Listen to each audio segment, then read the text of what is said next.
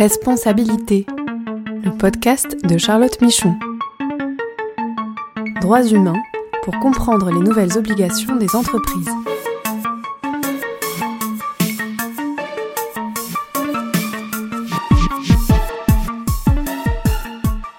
Bonjour à tous et bienvenue dans ce podcast consacré aux nouvelles responsabilités des entreprises en matière de droits humains. Je suis Charlotte Michon, je suis avocate et j'accompagne les entreprises dans la compréhension et la formalisation de leurs démarches droits humains et dans la conformité à leurs devoirs de vigilance. Nous allons parler aujourd'hui du rôle des responsables conformité et des juristes dans les enjeux liés aux devoirs de vigilance et aux droits humains.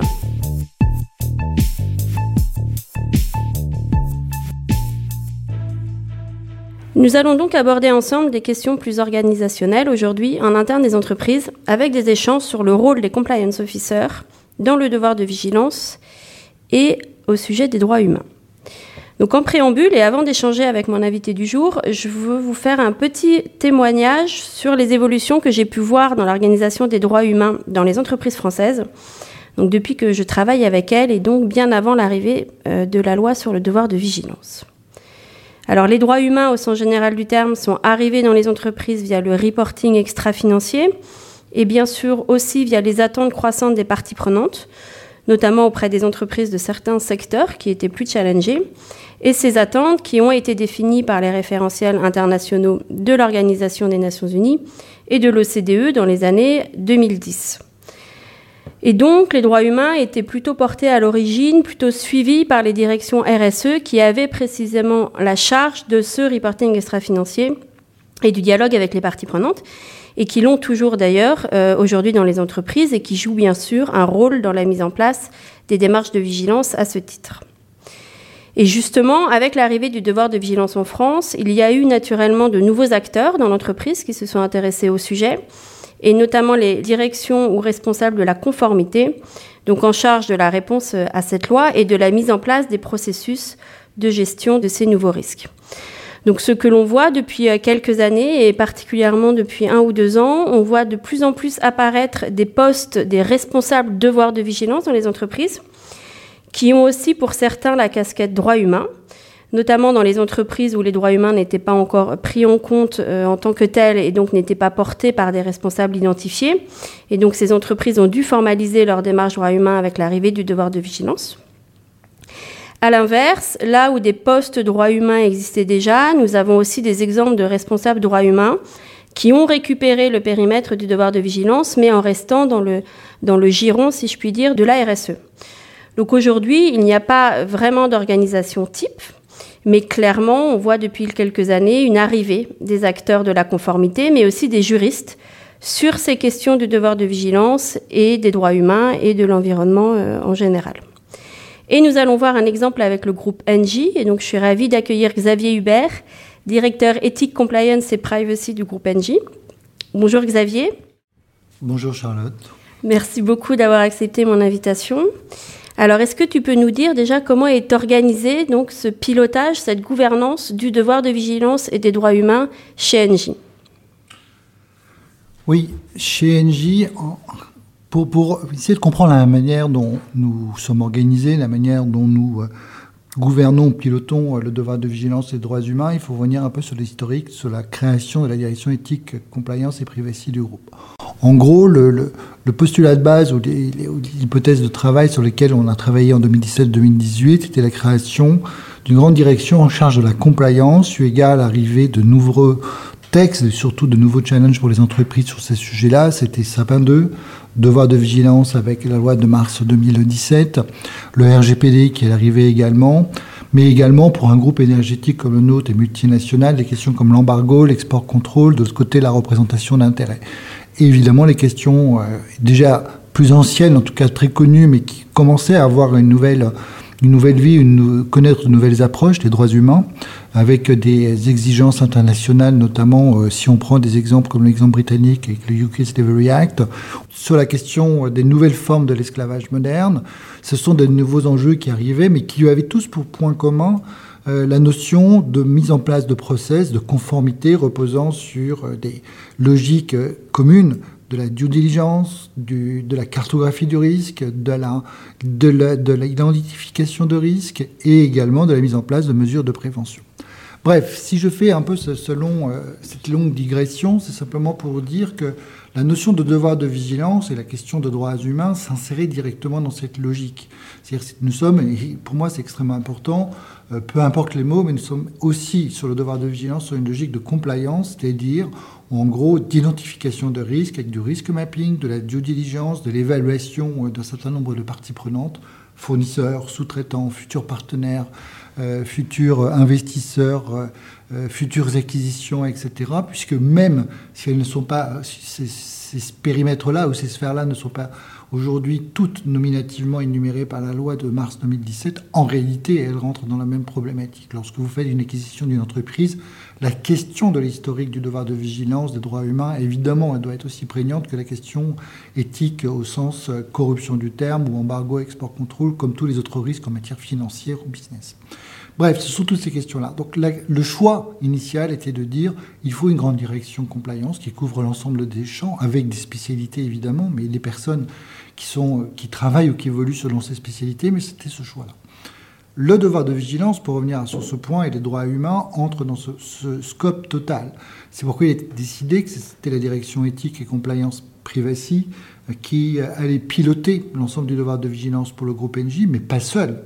C'est-à-dire, puisque là aussi, il faut aussi avoir une approche multi-professionnelle ou multilingue ou multiculturelle au sein de l'entreprise, c'est-à-dire qu'il faut aussi travailler, faire travailler ensemble différents euh, départements, différentes directions, différentes équipes, tant sur les questions environnementales, les questions climatiques pour un groupe comme le nôtre, questions de, sûreté, santé, sécurité, droits humains évidemment, et un point qui est paradoxalement pas identifié, mais qui pourtant dans l'ordre fonctionnel des entreprises est majeur, tout ce qui est achat, parce que c'est tous les processus achats qui sont en réalité euh, visés d'une manière subséquente par ces textes-là, et donc il faut absolument intégrer une direction des achats, si vous en avez une, sur le processus, sinon ce que vous allez mettre en place ne sert strictement à rien et n'est pas du tout efficient.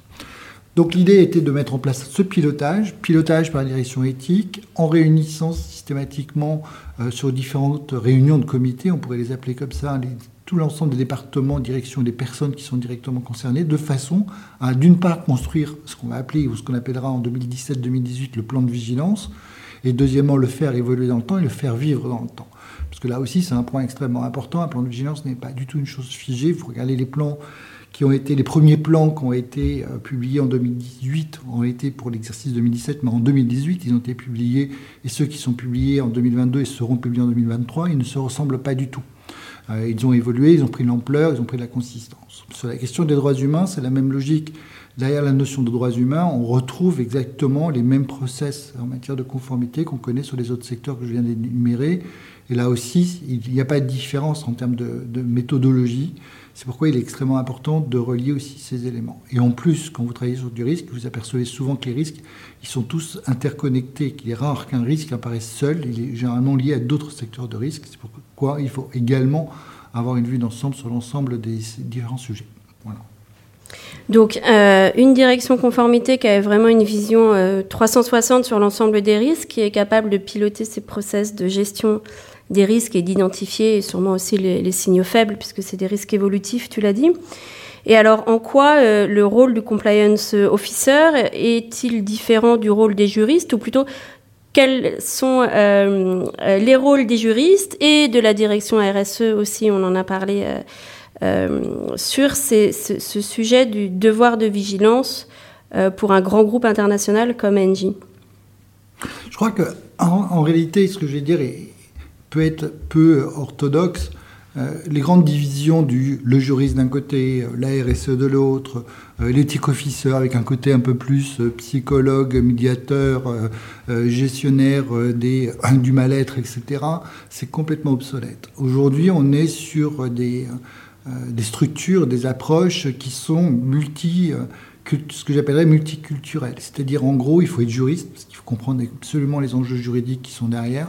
Ce sont des enjeux de responsabilité, ce sont des enjeux euh, de, détermination de risque, ce sont des enjeux de contentieux, ce sont des enjeux de mise en cause. Donc évidemment, derrière la connaissance, le soubassement ou les sous-jacents juridiques sont extrêmement importants, mais pas exclusivement. Il faut comprendre les sujets environnementaux. Et aujourd'hui, quand vous regardez, notamment euh, quand vous travaillez sur euh, les taux carbone, sur la décarbonation, quand vous travaillez sur votre empreinte environnementale, etc., on n'est plus du tout sur quelque chose de très littéraire. On est sur des modèles mathématiques. Aujourd'hui, vous regardez aussi sur ces sujets-là, vous avez des débats extrêmement importants, forts, voire tendus en matière de normes comptables et de normes d'évaluation des entreprises avec des ratings qui sont de côté et qui sont totalement construit sur des, approches, euh, je dirais, euh, quasiment financières hein, sur ces sujets-là. Donc ça veut dire que ce sont l'ensemble de ces langues, compétences, expertises qu'il faut associer sur ces sujets-là. Qu'à la tête, qu'au moment du pilotage, qu'on ait quelqu'un qui soit un, juriste ou quelqu'un qui ait une formation financière, je dirais au final, peu importe, après on en reparlera peut-être, mais en réalité, il faut avoir quelqu'un qui est capable de connaître l'ensemble des enjeux, au moins de connaître la langue des autres et les enjeux aussi qui concernent les autres, et de les, et de les réunir ensemble et de les faire travailler ensemble. Et là, c'est pour ça qu'il faut changer sur les process. Deuxièmement, on parle de compliance, et pour moi aussi, c'est extrêmement important de la notion de conformité. La conformité doit être menée essentiellement par les juristes, mais attention, ce n'est pas du tout des procédures relevant de direction juridique. On est dans un monde dans une méthodologie professionnelle qui est complètement différente, parce qu'on est sur une logique de risk mapping, reporting, analyse, prévention, plan d'action. Et là, on est véritablement sur quelque chose qui est nouveau dans les, dans les démarches pour des juristes. C'est-à-dire qu'on n'est plus uniquement sur de la reproduction, de la négociation, ou voire de la gestion de contentieux en action ou en, ou en réaction défense. On est véritablement sur des procédures qu'il faut mettre en place, qu'il faut analyser et savoir les faire évoluer. Il faut être juriste, mais il faut travailler complètement différemment qu'une direction juridique. C'est là, je pense aujourd'hui, qu'il faut euh, avoir cette vision des choses, c'est-à-dire être capable de pouvoir concevoir différemment le travail du juriste. Et si les juristes sont capables de concevoir directement leur place, leur travail, leur manière d'intervenir, euh, il y a des secteurs entiers qui s'ouvrent. Donc des juristes éclairés à ces nouveaux enjeux et qui savent s'accompagner d'experts euh, plus techniques pour traiter des, euh, des enjeux particuliers. Je ne dirais pas éclairé, je dirais plutôt agile et surtout capable de comprendre les enjeux des autres et de comprendre la matière des autres et de travailler avec différentes personnes et de faire travailler ensemble des profils totalement différents. Aujourd'hui, vous ne pouvez pas travailler dans une direction compliance, dans une direction qui est en charge du devoir de vigilance ou des droits humains sans mettre ensemble autour de la table des gens qui font de la finance, de l'audit, des gens qui font du droit, évidemment. Comme je disais, les juristes ont une place prépondérante, euh, mais des personnes également qui sont capables de rentrer, euh, de comprendre les méandres de, mécanismes aujourd'hui de, rating, des mécanismes aujourd'hui d'évaluation comptable, de façon à pouvoir, je répondre aux enjeux qui sont aujourd'hui devant nous. C'est l'enjeu principal aujourd'hui des, des, directions compliance, c'est la capacité à faire travailler ces talents avec agilité et une grande diversité. Et justement, donc dans le futur, là, on, voit que le devoir de vigilance euh, euh, s'élargit, qu'il va y avoir de plus en plus d'obligations euh, réglementaires avec les évolutions européennes notamment. selon toi, est-ce que ça va modifier profondément l'organisation en interne et, dans dix ans, comment seront organisées les entreprises sur ce sujet? Quels réflexes, quels outils, quelles formations elles devront mettre en place pour s'assurer justement de prévenir ce risque? Dans disons, très honnêtement, j'en sais rien. Pour le coup, je ne suis pas du tout devin et je n'ai pas de don divinatoire. En réalité, si on regarde aujourd'hui en 2023, si on regarde simplement 2013, 10 ans en arrière, euh, on n'était pas sur le devoir de vigilance, on n'était pas du tout sur les questions de, reporting euh, euh, en matière environnementale, de contentieux climatique, de mise en cause de responsabilité sur les actions, non pas du fait de mon activité, mais de la structure même de mon activité, de l'essence même de mon activité. Donc, si on regarde dix ans en arrière, je dirais, peu, voire quasiment personne n'était capable de dire quels seraient les enjeux aujourd'hui des entreprises sur ces domaines-là. Donc je pense qu'il faut être extrêmement prudent sur les projections euh, de euh, à 10 ans euh, sur les sujets, ou même 5 ans, et ne jamais oublier un point, c'est que le futur n'est jamais l'extrapolation du passé. Donc il faut vraiment regarder le futur, et c'est certainement beaucoup plus imaginatif que nous. Donc il faudra vraiment être très prudent. Mais ce qui renvoie en revanche quelque chose qui est fondamental, c'est le point que je soulignais tout à l'heure, l'agilité. C'est avoir cette capacité d'abord à observer, à voir comment les, des signaux faibles, avant même que des nouvelles régulations arrivent, quels sont les signaux faibles, les demandes de la société, des, des, euh, ONG, des associations civiles, du monde politique, des parties prenantes, etc., de savoir les observer, les déceler d'une part, parce que ça, ces demandes, ces nouvelles demandes qui vont arriver vont très vite revenir sous forme de nouvelles formes régulatoires. Donc, ça veut dire qu'il ne faut pas attendre qu'il y ait une règle qui arrive pour dire je vais l'appliquer, il faut l'anticiper. Et deuxièmement, il faut aussi, euh, au-delà de cette agilité, euh, être capable, comme je disais, de travailler, de plus en plus travailler dans le futur sur des équipes multiculturelles, multiprofessionnelles ou polyglottes. Et c'est véritablement extrêmement important parce que ça va être un des enjeux va être sur ce point. Tu citais à l'instant les évolutions. Encore, si on prend simplement le, les deux ans qui viennent, 2023, 2024, 2025, on a en France, nous, nous, targuons nos devoirs euh, euh, de vigilance, mais on va avoir la nouvelle directive qui va arriver. On a le règlement sur le travail forcé qui va arriver, le règlement sur des, des sujets très sectoriels, mais qui sont totalement construits exactement sur le même processus, euh, sur euh, les batteries, les déchets de batteries, sur la déforestation, sur les minerais de conflit. On va évidemment, on a la directive euh, CSRD qui est déjà en place, on a les nouvelles formes de reporting qui arrivent. Si on regarde en réalité la structure de ce texte-là, le niveau d'exigence de ce texte et surtout le contenu des exigences, on s'aperçoit qu'on est sur des ensembles communs d'une part et sur des choses extrêmement proches et qui induisent des méthodologies qui sont quasiment identiques, en tout cas reproductibles. Donc ça veut dire que là, il faut véritablement agréger l'ensemble de ces obligations, pas penser que dans un coin, il y aura quelqu'un qui va s'occuper de peut-être des batteries, que peut-être des sujets déforestation, peut-être des sujets corruption, etc. Non, c'est une vision d'ensemble et c'est une coordination d'ensemble. Pourquoi? Parce que c'est du risque.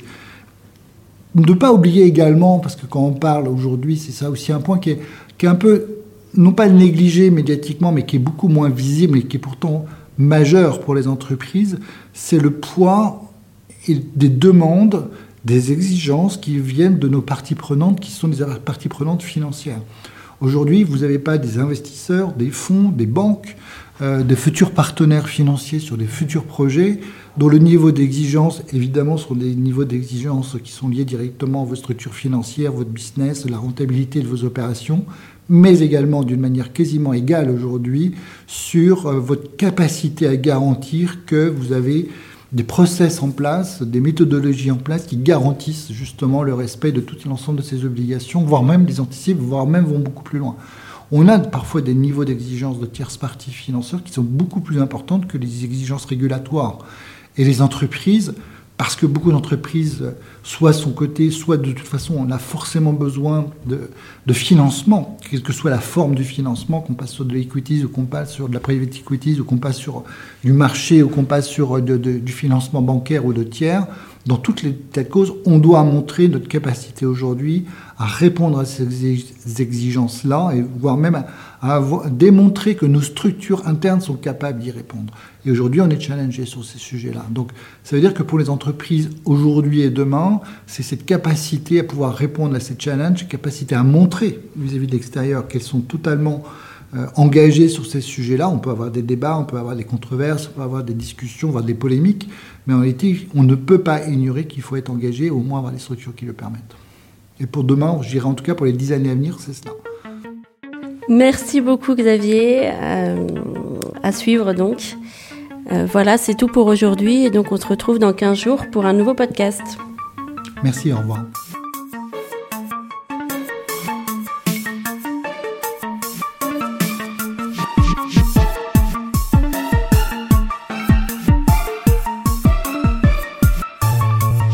Ce podcast est proposé et présenté par Charlotte Michon. Vous pouvez la contacter sur LinkedIn pour plus d'informations. Produit par Amicus Radio, réalisé par Léobardo Arango.